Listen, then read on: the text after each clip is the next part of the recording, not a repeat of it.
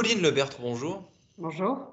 Alors, quelle est l'infrastructure ou le bâtiment, enfin l'édifice, qu'importe, euh, mais en tout cas, euh, quelque chose dont la vue vous horripile le plus euh, quand vous regardez un, paysage Dites-moi tout.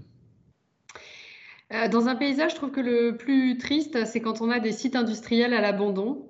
Parce qu'en fait, non seulement ils sont souvent assez peu jolis à regarder, et puis surtout ce qu'ils induisent comme conséquence, comme tristesse derrière, comme euh, emplois qu'on a perdus en France, comme euh, euh, vies qui ont été extrêmement bouleversées par ça, qui nécessitent de tout recommencer à zéro. c'est quelque chose qui bah, m'horripile pas, mais est lourd de conséquences et fait mal plutôt.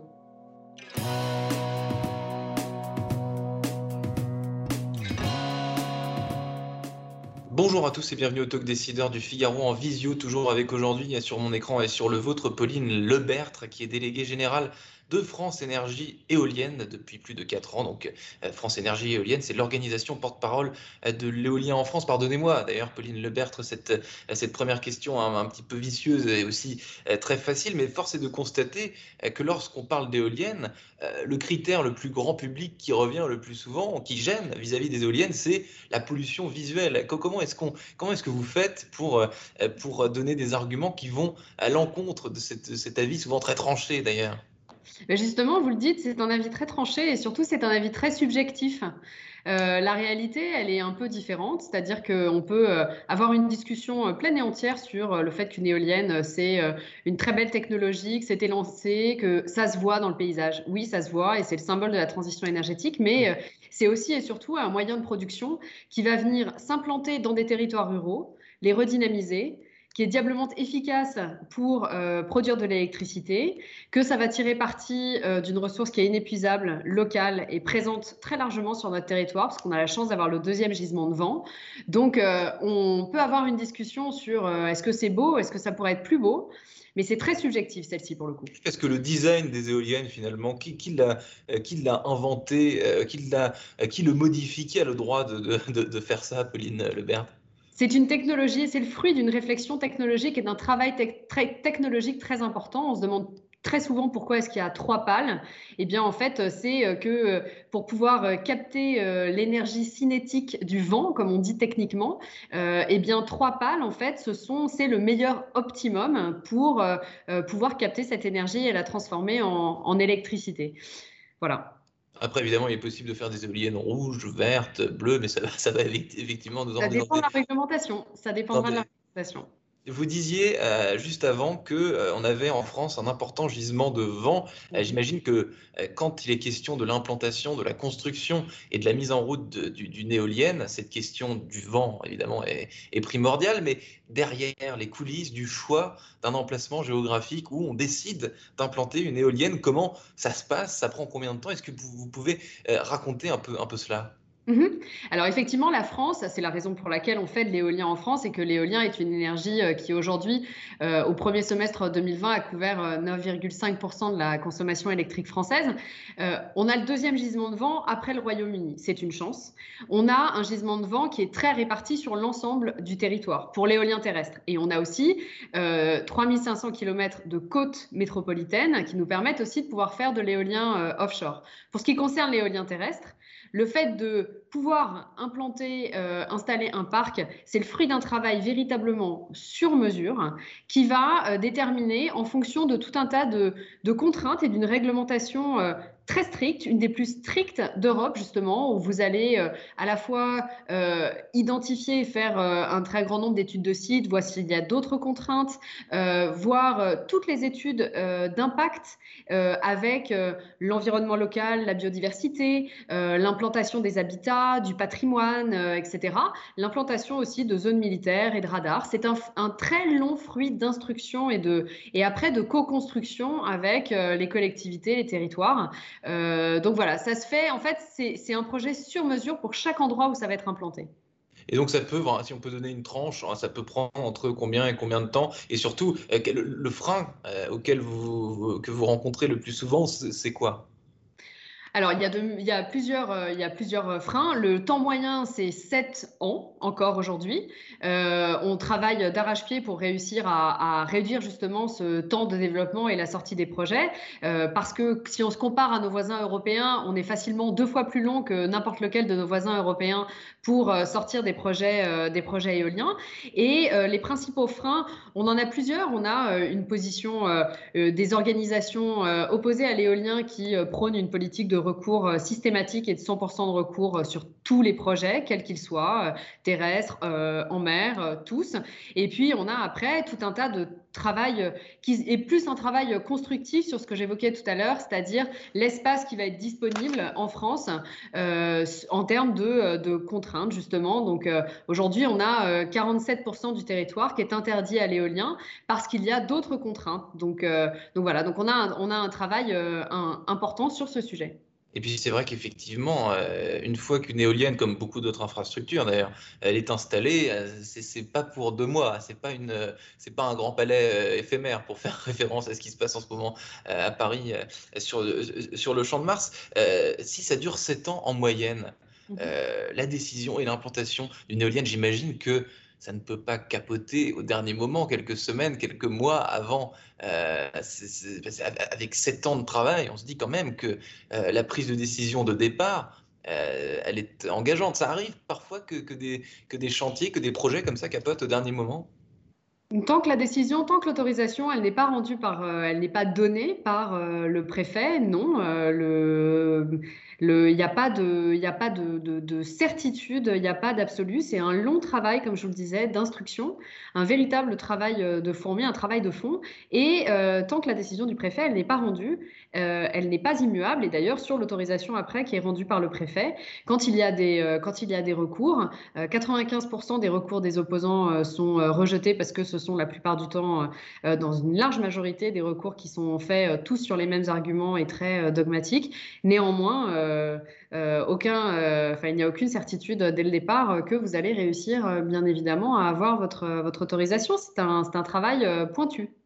Je gardais une question pour la fin, mais finalement, euh, Pauline Lebertre, je vais vous la poser maintenant. Je commence à percevoir en vous écoutant et vous entendant parler l'avocate, l'ancienne avocate qui, sommeille et qui se réveille, du coup, puisque, euh, ça, me paraît flagrant. Euh, en vous, vous avez passé 4 ans chez Gide, vous faisiez de la FUSAC. Comment est-ce que vous vous êtes retrouvé à ce poste aujourd'hui? Par quel moteur Par quelles envies Qu'est-ce qui s'est passé? Euh, j'ai effectivement été avocat en fusion-acquisition et puis, euh, j'ai voulu aller travailler euh, sur des problématiques larges et diversifiées de, développement durable et de relations institutionnelles. Et donc, je suis allée travailler dans un cabinet d'affaires institutionnelles où, dans lequel j'ai beaucoup travaillé sur des problématiques de transition énergétique, d'énergie, de développement durable, d'environnement, de conversion industrielle, justement, dans le cadre de la transition énergétique. Et puis après, euh, je suis allée rejoindre la belle filière euh, de l'éolien. Donc tout ça est, assez euh, logique, c'est des sujets que vous connaissez par cœur depuis des années. Vous avez adressé, enfin pas vous personnellement, mais France Énergie Éolienne et d'ailleurs plusieurs autres partenaires qui sont signataires de, de, cette lettre au président Emmanuel Macron dans laquelle vous défendez les intérêts du secteur éolien, qui est, dites-vous, un atout essentiel pour notre transition écologique. Il y a quoi exactement dans cette lettre, Pauline Lebert?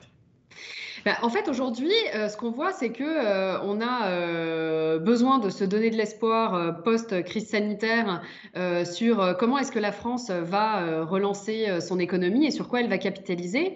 Et si on regarde, si on fait la photographie de l'éolien, aujourd'hui, l'éolien, c'est le premier employeur des ENR, c'est la deuxième énergie renouvelable en production.